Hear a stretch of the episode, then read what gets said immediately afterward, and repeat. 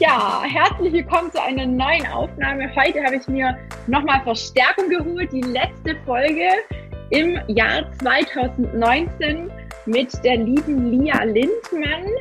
Ja, erstmal vielen Dank, dass du dir die Zeit genommen hast und dass du hier bist. Heute wollen wir, wie gesagt, zur, zum Abschluss des Jahres ähm, nochmal eine gemeinsame Folge machen. Und ähm, du hast ja jetzt Anfang 2020, am 8. Januar, kommt dein Buch raus.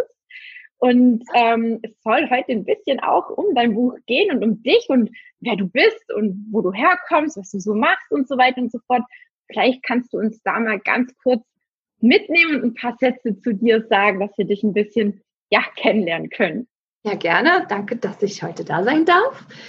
Ich ähm, habe das Lipidem wahrscheinlich, also höchstwahrscheinlich seit der Pubertät also seit mittlerweile 21 Jahren. Ähm, Diagnose habe ich aber erst 2012 bekommen, so wie es auch bei ganz, ganz vielen Lipödem-Patientinnen ja auch ist, dass es äh, oft ja, 10, 12, 15, 20 Jahre dauert, bis wir eine Diagnose kriegen.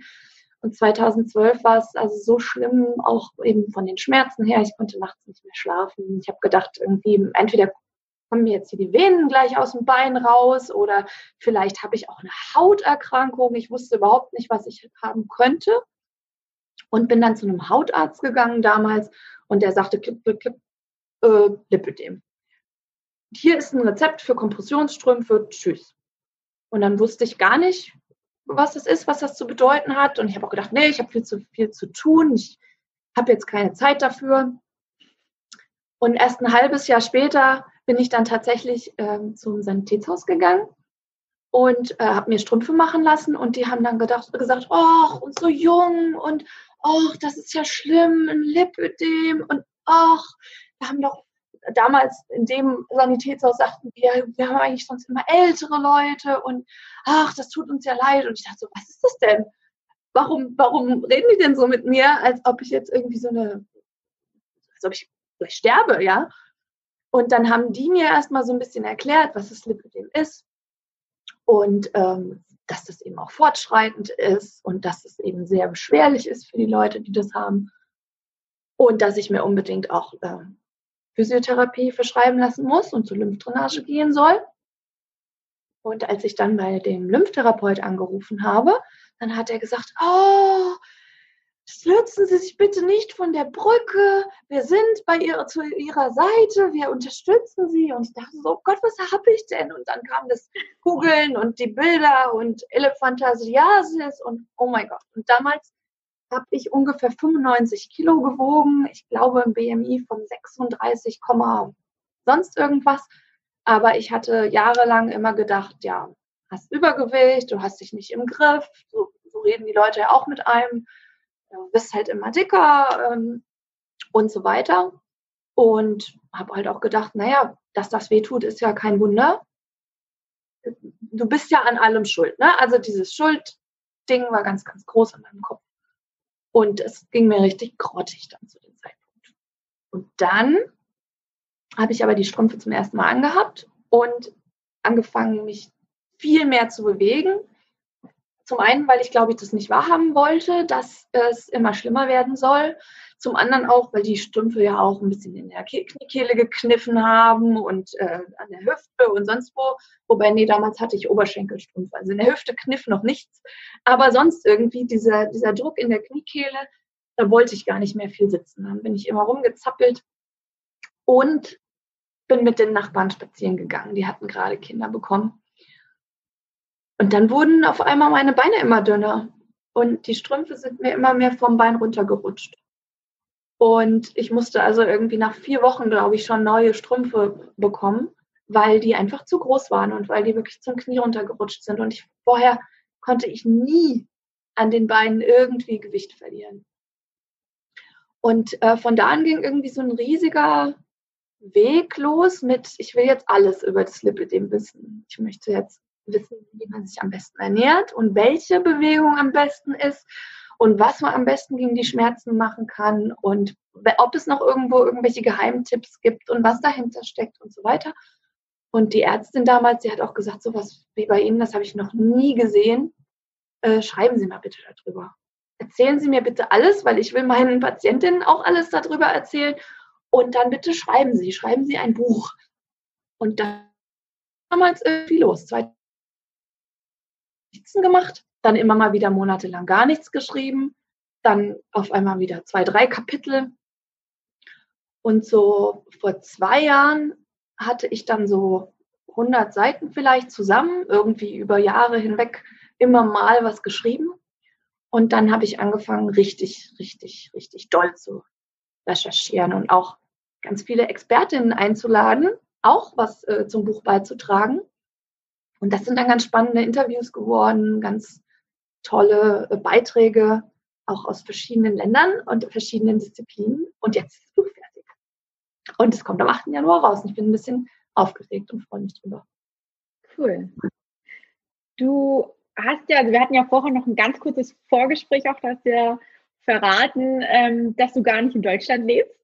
Ähm, ist es schon immer so oder beziehungsweise wer hat damals die Diagnose festgestellt? Also du hast ja gesagt, der Hautarzt, aber war der jetzt in Deutschland oder war das jetzt irgendwo anders oder wie, wie, wie kam das zustande? Weil ich meine, die Krankheit an sich, ich, also ich kenne keinen Hautarzt, der ja. die Krankheit so auf Anhieb diagnostizieren kann. Also allgemein ist es ja einfach bekannt, dass viele Ärzte damit total überfordert sind und erstmal gar nicht so richtig wissen und vielleicht auch gar nicht sich trauen, ähm, eine richtige Diagnose zu stellen. Wie war das bei dir?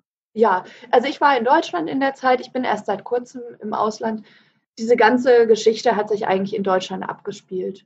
Und es war ein totaler Zufall, dass dieser Arzt eben das Lipödem erkannt hat. Und dann bin ich zu einer Phlebolo Lymphologin weiter mhm. und die hat mich dann auch gut betreut. Ne? Also die hat dann auch, die kannte sich richtig gut aus und äh, da war ich dann in den richtigen Händen. Okay, ja, cool.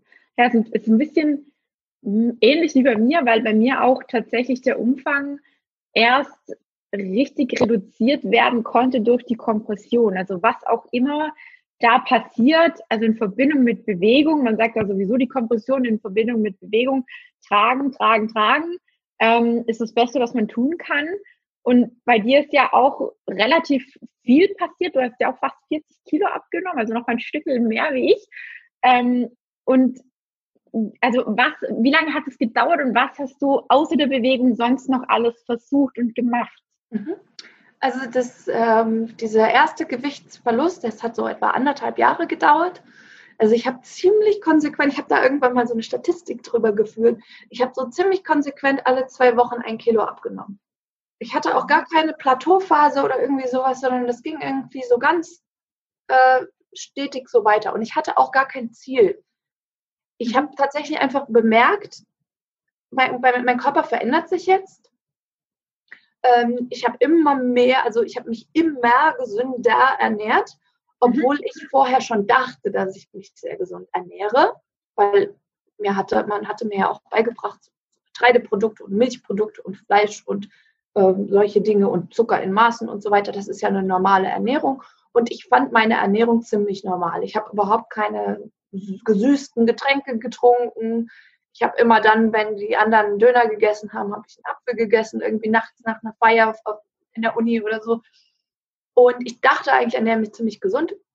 Und dann habe ich aber gemerkt, dass ich dann, ähm, als ich ziemlich, also Milch, Getreide und all diese Dinge ziemlich reduziert habe und stattdessen sehr, sehr, sehr viel Obst und Gemüse gegessen habe, dass das meinem Körper also noch deutlich besser getan hat.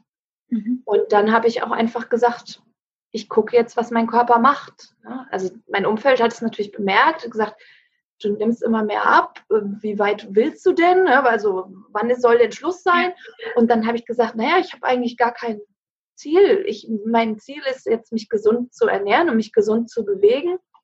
Und dann gucke ich mal, was der Körper damit irgendwie macht. Mhm. Und ich habe mich ziemlich ziemlich wenig unter Druck gesetzt in dieser Zeit. Das ist normalerweise nicht so meine Stärke. Aber in der Phase habe ich das gut geschafft, zu sagen, naja, wenn ich im Schwimmbad bin, dann ist das schon mal äh, toll. Ja? Mhm. Egal wie schnell ich schwimme oder egal, ob es jetzt äh, drei Bahnen sind oder 20 Bahnen oder eine Viertelstunde oder eine Stunde, dass ich da bin und dass ich mich im Wasser bewege, ist schon, ich klopfe mir jetzt auf die Schulter. Und das habe ich in der Zeit ziemlich radikal gemacht, dass ich einfach echt alles, was ich irgendwie gut gemacht habe, und wenn es nur eine Mini-Kleinigkeit war, gesagt habe, das ist gut. Und das ist auch, glaube ich, echt ähm, auch. Und das, das war so dieser ganz große Gewichtsverlust und der kam sogar schon, bevor ich alles Mögliche dann über die Zusammenhänge gelernt und erfahren habe. Mhm. Das, dann, das finde ich ganz spannend. Ich weiß nicht, wie es bei dir ist, aber ich kann mich gar nicht mehr so genau erinnern, wie es damals zu der Zeit mit Schmerzen war, wann ich die hatte und wie stark die waren und so, weil so geht es ja den meisten von uns, die Schmerzen mhm. kommen total schleichend ins Leben irgendwie rein und werden so ein, so ein Bestandteil, der eben einfach irgendwie da ist. Und ich habe zum ersten Mal bemerkt, wie viel Schmerzen ich hatte, als sie quasi weg waren. Und dann habe ich erst gemerkt, mit wie viel Schmerzen ich mich vorher rumgeplagt habe und an was mich das alles äh, gehindert hat im Leben. Ja, ja. Und da habe ich heute auch eine andere Aufmerksamkeit für, weil ich das auch mehr auch mal dokumentiere oder merke, okay, jetzt heute tut es ziemlich doll weh, gestern tat es so und so weh. Also diese Selbstbeobachtung, die ist ziemlich, ziemlich viel besser geworden. Ja, ja es ist ähm, so ähnlich wie bei mir. Also man hat es halt einfach nicht anders gekannt. Für mich war das normal, dass wenn ich mich irgendwie, weiß ich nicht, wo angehauen habe, dass ich dann mords den blauen Fleck bekam, dass es wehgetan hat ähm, dass ich ja einfach auch, wenn mich jemand nur am Arm irgendwie gehalten hat, dass ich da gemerkt, also dass es einfach viel, viel empfindlicher war. Das war halt einfach normal. Ich weiß noch, mhm. als mich, ach, ich weiß gar nicht mal, ich, ich, kann dir gar nicht mehr sagen, wer es war, aber ich bin mal mit irgendjemand spazieren gelaufen, war es eine Freundin oder war es ein Kumpel, ich habe keine Ahnung, wir wollten über die Straße und vor lauter miteinander reden, haben wir gar nicht richtig aufgepasst und ich bin dann losgelaufen und ich, ich glaube, es war mein Kumpel, der hat mich dann zurückgehalten und hat mich dann einfach ein bisschen fester am Arm natürlich gehalten. Und ich habe dann wirklich ähm, teilweise den, den Abdruck von seinen Fingern auf meinem Oberarm gehabt und dachte mir nur so, krass, also natürlich war es in dem Moment fest, aber dass man dann gleich so äh, eine Reaktion vom Körper kriegt, das war mir damals auch ähm, ein bisschen ja komisch einfach. Und mhm. ich kann es auch so bestätigen, also am Anfang zu der Zeit, wo ich die Diagnose gekriegt habe und einfach für mich entschieden habe, okay, es muss irgendwas passieren, ähm, irgendwas muss sich ändern, ähm, habe ich das auch einfach so gemacht. Und ich hatte auch so im Schnitt in der Woche zwischen 300 und 700 Gramm abgenommen. Mhm. Ich hatte zwar mal irgendwann sieben Wochen, wo gar nichts ging, da bin ich fast verzweifelt und dachte mir, das gibt's doch nicht. Du machst genau alles wie vorher, du machst Sport und alles Mögliche.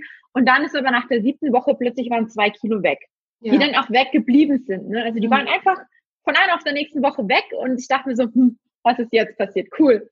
Ähm, du hast gesagt, am Anfang ist es dir nicht schwer gefallen. Wie ist es jetzt? Was meinst du, ist mir nicht schwer gefallen? das Gewicht, also kannst du das Gewicht jetzt ah.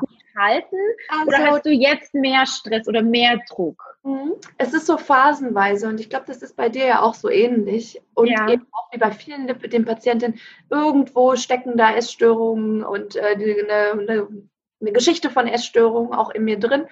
Äh, sechs Jahre lang ging es relativ gut, das Gewicht zu halten und dann kommen irgendwie so in der letzten Zeit sind dann wieder so fünf, sechs Kilo dazugekommen und das ist ja eigentlich auch alles noch im Rahmen, aber diese, diese Angst, ähm, dass nun ganz plötzlich alles wieder ganz ähm, viel werden könnte, ja. weil ich zwar weiß, wie es geht, aber es nicht immer durchhalten kann. Ja. Und das muss man vielleicht auch noch mal dazu sagen. Ne? Also im Lipödem-Buch sind 22 Wege, wie man sich mit seinem Lipödem besser äh, fühlen kann, also was man alles machen kann, damit es besser wird.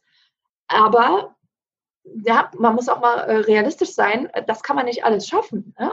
Beziehungsweise die meisten von uns versuchen das zu schaffen, während sie gleichzeitig noch äh, arbeiten oder jemanden verpflegen oder Kinder haben ja. oder was auch immer.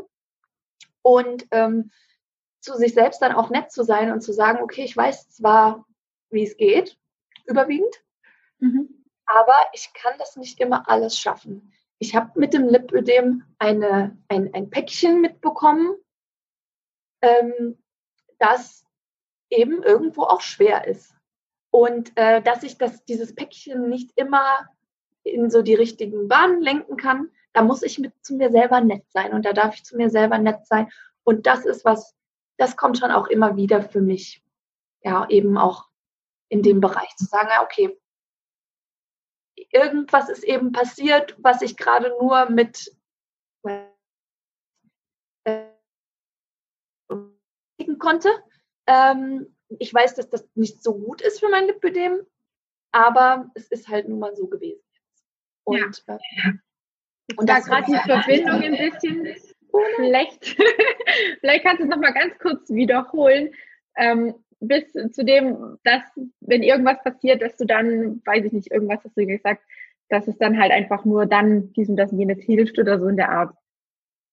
Ja, ich glaube, der Hauptgedanke war, wenn was passiert, wo man sozusagen von diesem Pfad abkommt, was mhm. gut wäre, dass ja. man dann nett zu sich selber ist. Ja. Das, ja.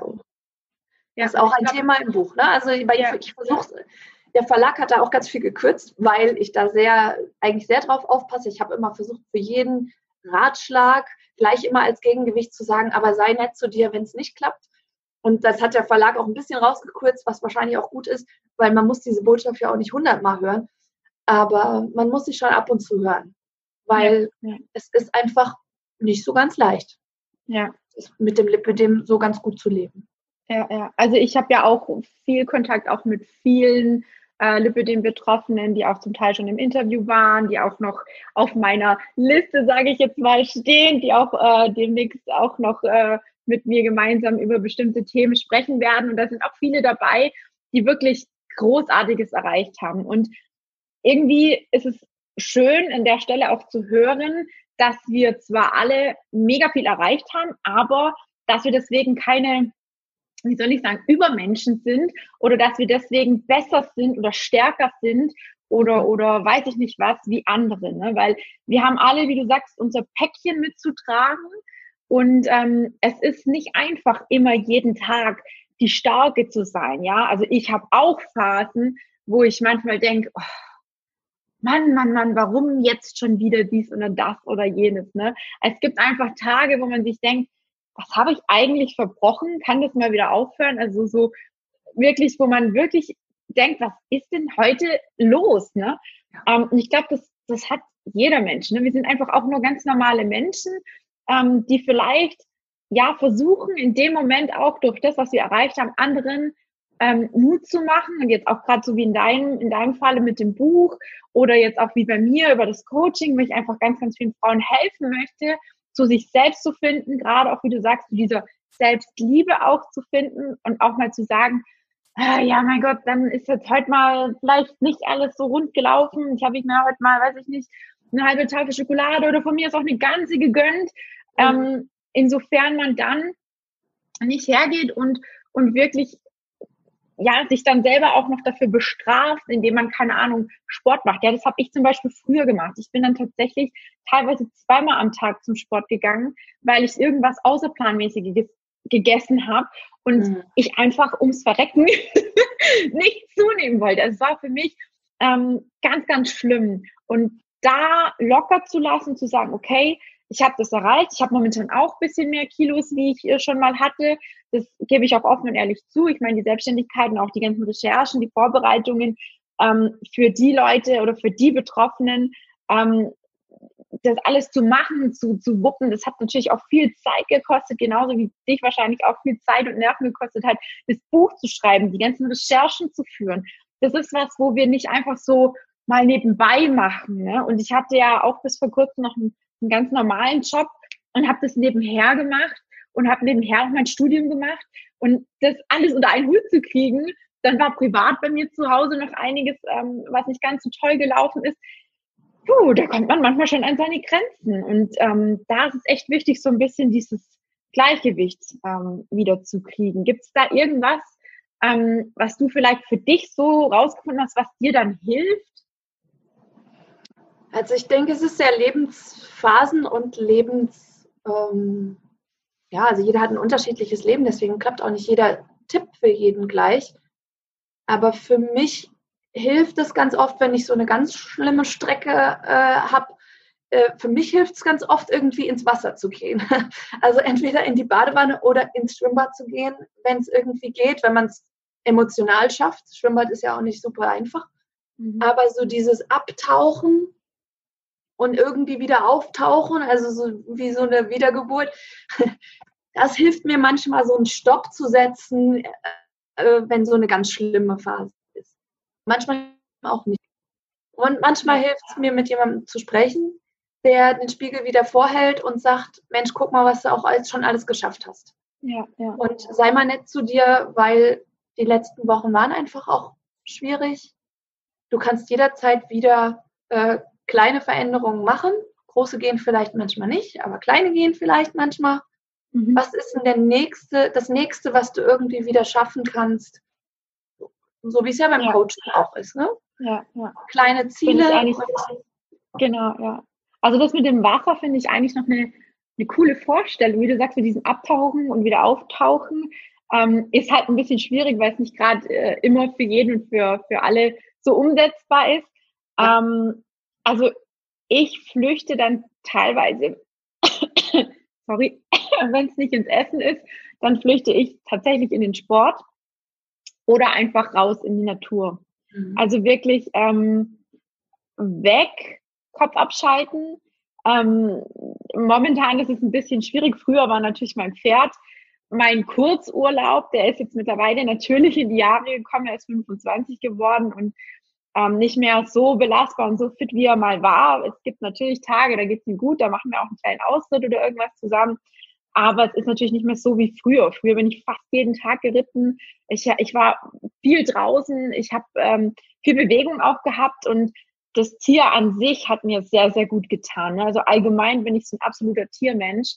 Und wenn es mir nicht gut geht, das merken dann teilweise auch meine Katzen, die kommen dann wirklich zu mir und liegen dann abends oder so alle um mich rum oder auf mir drauf, weil sie merken, oh, irgendwas stimmt nicht. Also gerade der Große, ähm, das ist wirklich so mein, mein Seelenkater, sage ich jetzt mal, der merkt das abartig, wenn es mir nicht gut geht. Also da geht der auch gar nicht mehr von mir, von meiner Seite weg. Der begleitet mich ab dem Moment, wo ich aufstehe, wirklich zur Toilette, in die Küche, an Schreibtisch und ist immer da und ähm, so nach dem Motto, du bist nicht alleine. Ne? Also ja. das ist schon, schon äh, ganz, ganz schön, da auch ab und zu mal so von, von dem Tier so dieses, äh, ja, diesen Stupser zu kriegen und zu sagen, hey, äh, knuddel mich mal, dann geht's dir vielleicht wieder besser. Es ist ja sogar, ähm, es gibt scheinbar auch Studien, wo ähm, erwiesen worden ist, dass, dass Katzen oder gerade Streicheln von Tieren ähm, der Psyche auch gut tun soll. Absolut. Ähm, und das war ja. auch so einer der, also das war einer der faszinierendsten Bereiche der, der Buchrecherche, wo es auch eben darum ging, ja, wie ist denn das mit dem Schmerz und wie ist denn das mit den ganzen Hormonen, die in deinem Körper auch ausgeschüttet werden bei verschiedenen Dingen. Und ähm, also, also deine Katze, die hilft dir ja auch Oxytocin zum Beispiel auszuschütten, also dieses mhm. immer Kuschelhormon genannte, ja. Und ähm, tatsächlich, wenn du es schaffst, dich zu entspannen, ich habe, das war für mich immer so ein Thema, also Entspannung war immer so das Schlimmste. So, nö, das, das mache ich einfach nicht. Entspannung muss nicht sein. Äh, so ein Essen und Sport, okay, alles, was so irgendwie so dieses Ziel erreichen war, das ging zumindest immer so phasenweise ganz gut. Ja. Aber entspannen, das war eben so eine. Man hat auch gar keine Zeit zum Entspannen, oder? Also genau. Ich habe aber gedacht, so, warum soll ich mich jetzt entspannen? Es ist doch alles gut. Ich muss jetzt arbeiten, ich muss jetzt was tun, ich muss was, ich muss genau. was hinkriegen, ne? So, ja. Genau. Und aber zu sehen, was tatsächlich physiologisch alles passiert, wenn wir entspannen und was da für Hormone ausgeschüttet werden und dass das tatsächlich teilweise den gleichen Effekt hat wie ein Schmerzmittel. Das okay. war für mich eine, also eine der eine sehr sehr interessante Erkenntnis, weil ich glaube, ich vorher auch jedem, der zu mir gesagt hätte, oh entspann doch einfach mal, hätte ich gedacht, oh, was, was sagst du da? Ja. Und das dann aber auch wirklich zu lesen, wie das, ähm, wie das in der Forschungsliteratur dann dargestellt wird und äh, wie das sich tatsächlich nachmessen lässt, wie mhm. Schmerz runtergeht, vergleichbar mit, ich nehme eine Ibuprofen, ist ja. Wahnsinn.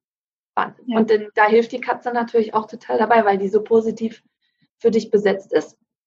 Und ja. da gibt es tatsächlich auch Ansätze in der Schmerzmedizin zu sagen, immer wenn Schmerzen auftauchen, radikal sofort was Angenehmes machen.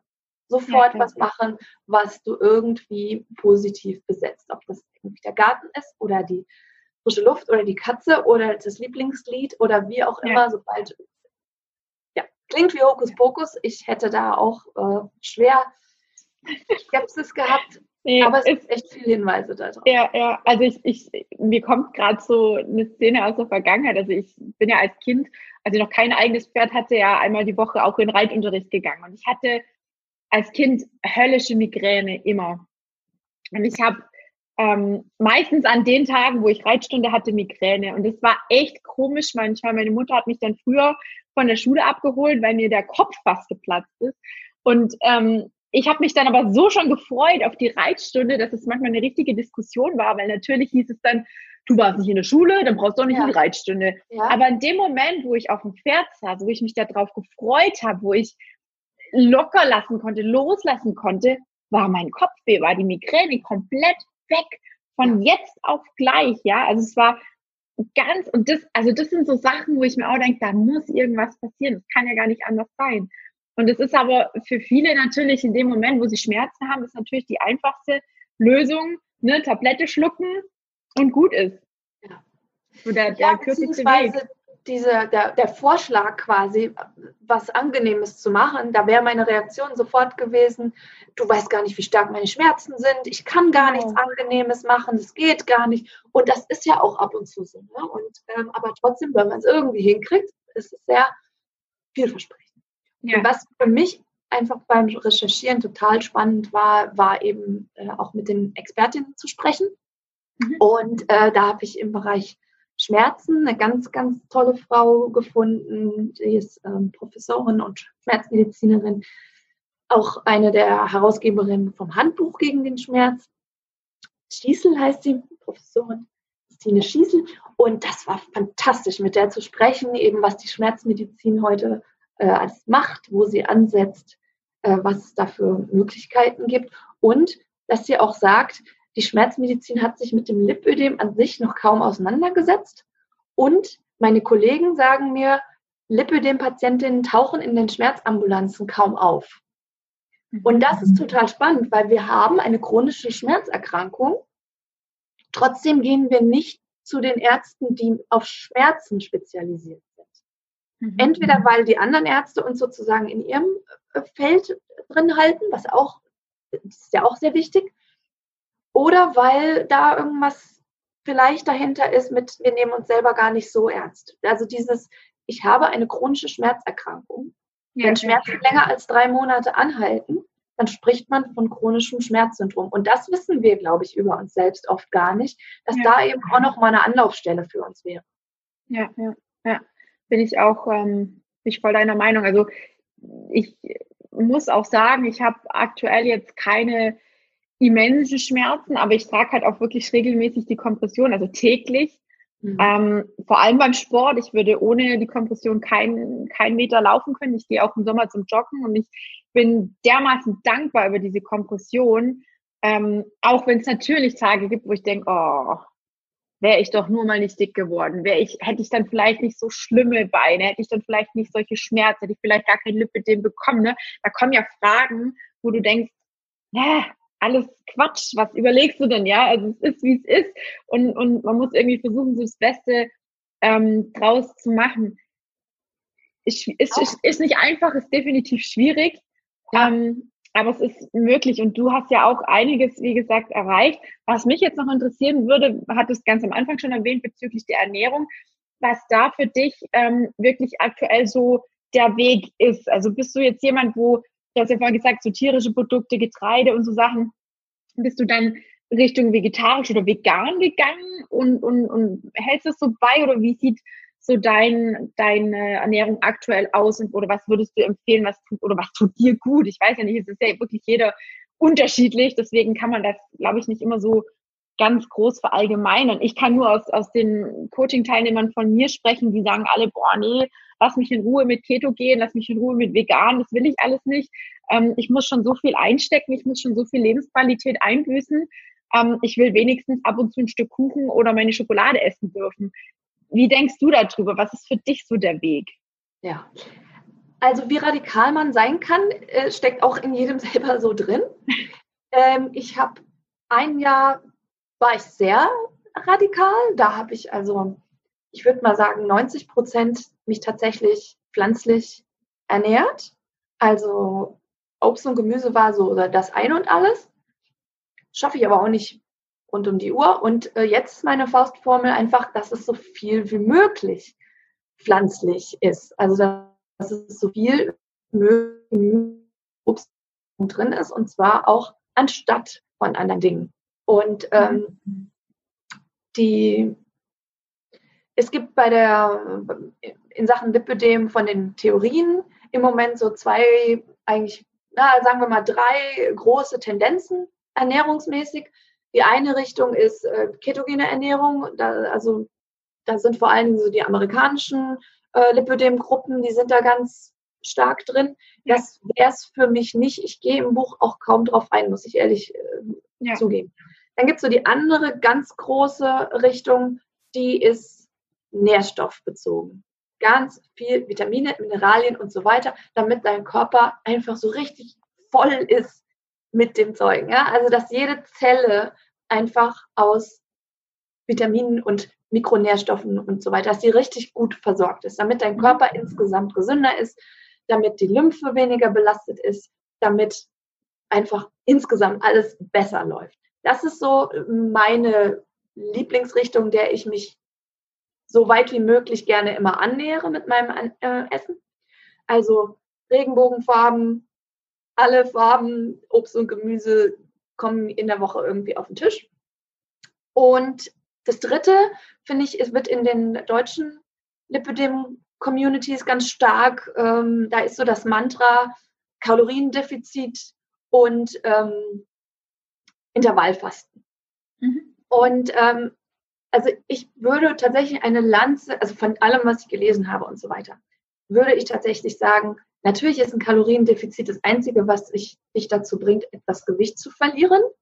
Aber Kaloriendefizit als Hauptlinie oder als einzige Linie ähm, wird nicht zum einen einfach sein, weil es schwerer ist, gesunde Ernährung und ähm, nicht so kalorienreiche Ernährung zu sich zu nehmen, wenn es durch stark verarbeitete Produkte und so weiter kommt.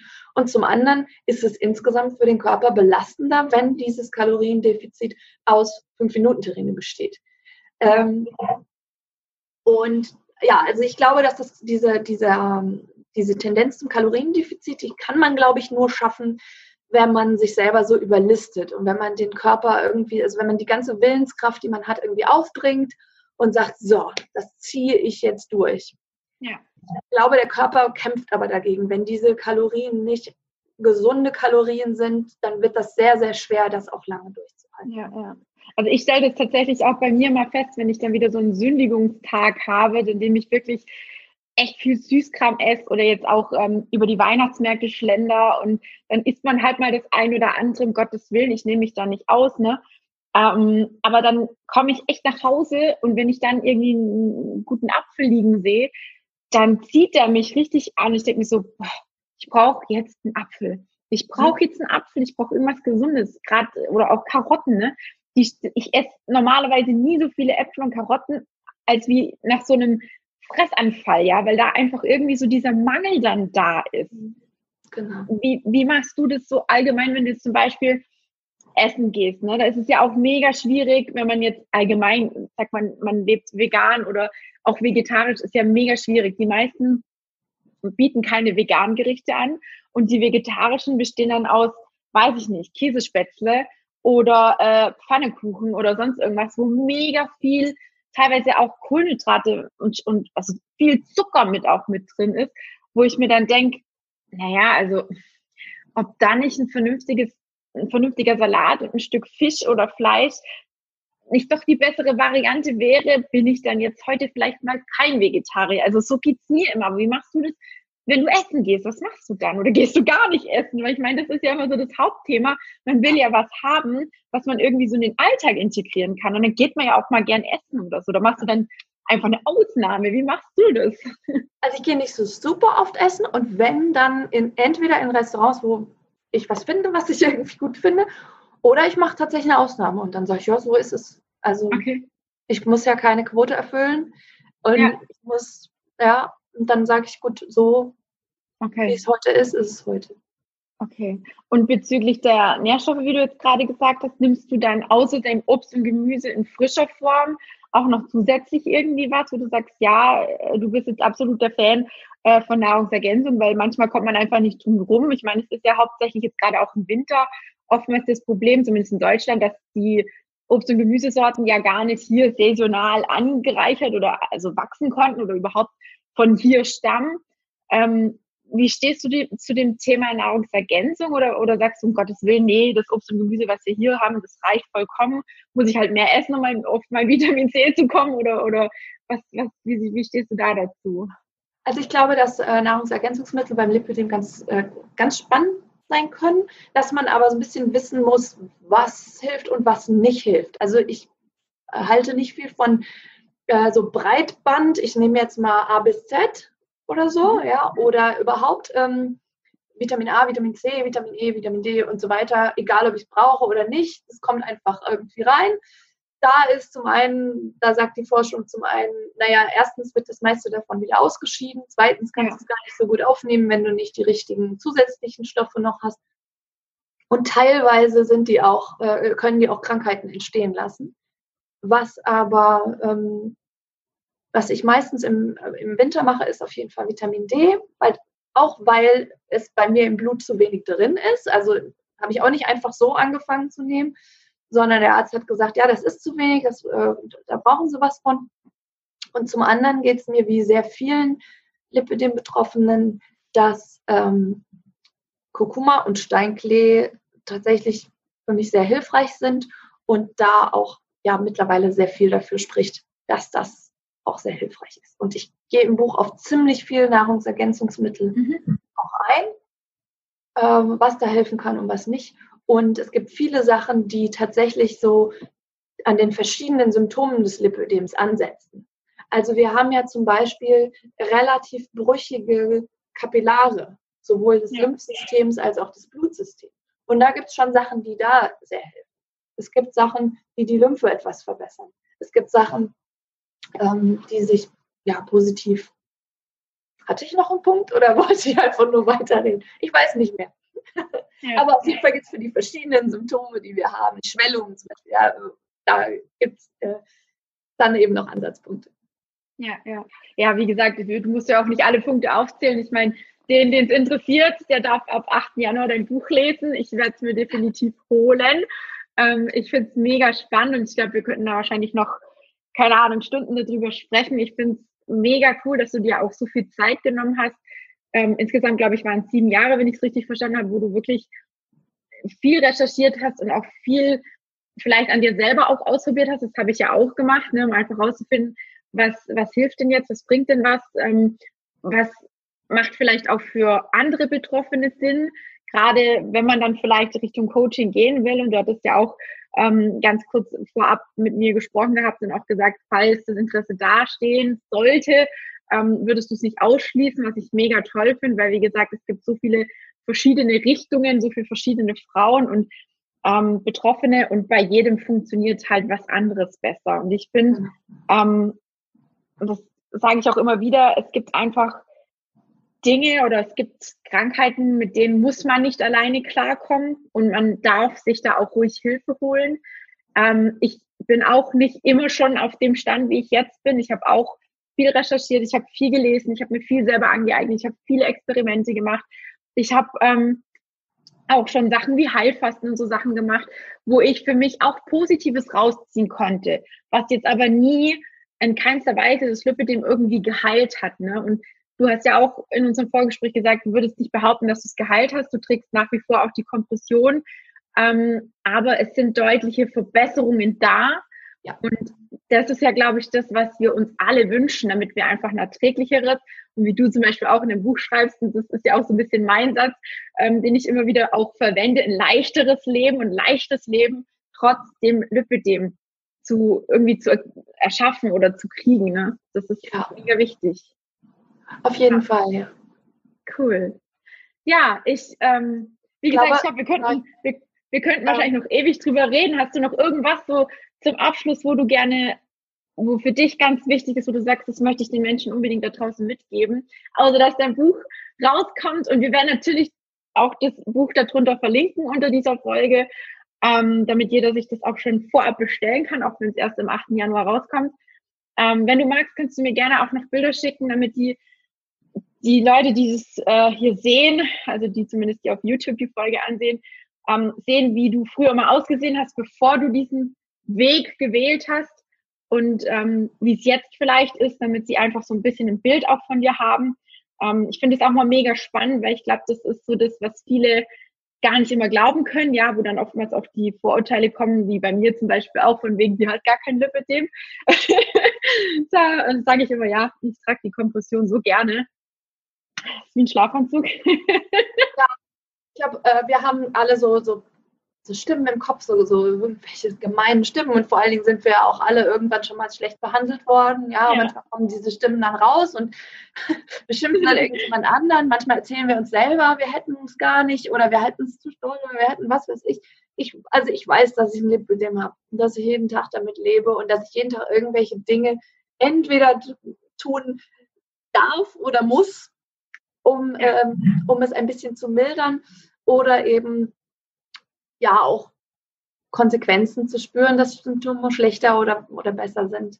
Und trotzdem soll das Buch auch nicht suggerieren, dass äh, jeder alles in der Hand hätte. Manche Faktoren sind nicht in unserer Hand. Das, es geht nicht darum zu sagen, so hier ist der eine Weg und jetzt macht es bitte.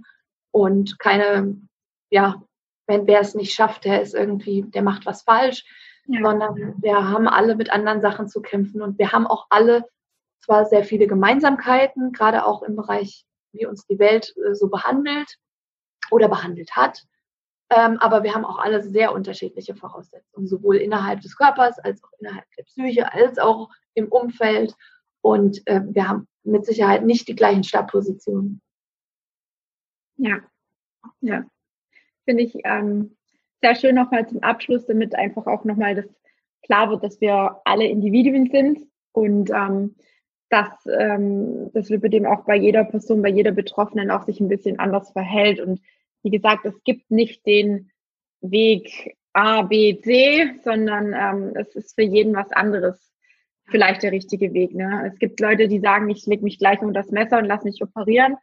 Ähm, bei manchen geht's gut, bei manchen geht's nicht gut es gibt welche, die sagen, so wie wir, wir versuchen es auf die konservative Art und Weise und versuchen erstmal herauszufinden, wie reagiert unser Körper denn auf das ein oder andere, was kann ich noch beeinflussen, inwiefern ähm, ja, kann ich mein Leben positiv verändern, ähm, abnehmen, ein leichter Leben, wie auch immer.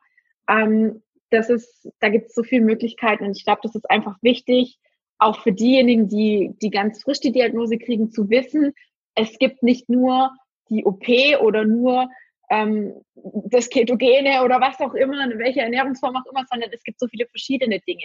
Und dass man da einfach individuell guckt und in sich hineinspürt, was tut mir gut, mhm. ähm, um einfach das eigene Körper, also die Wahrnehmung, die eigene Wahrnehmung, glaube ich, wieder besser spüren zu lernen. Ich glaube, das ist das, was uns sehr, sehr früh abtrainiert wird durch dieses, wir müssen funktionieren, oder?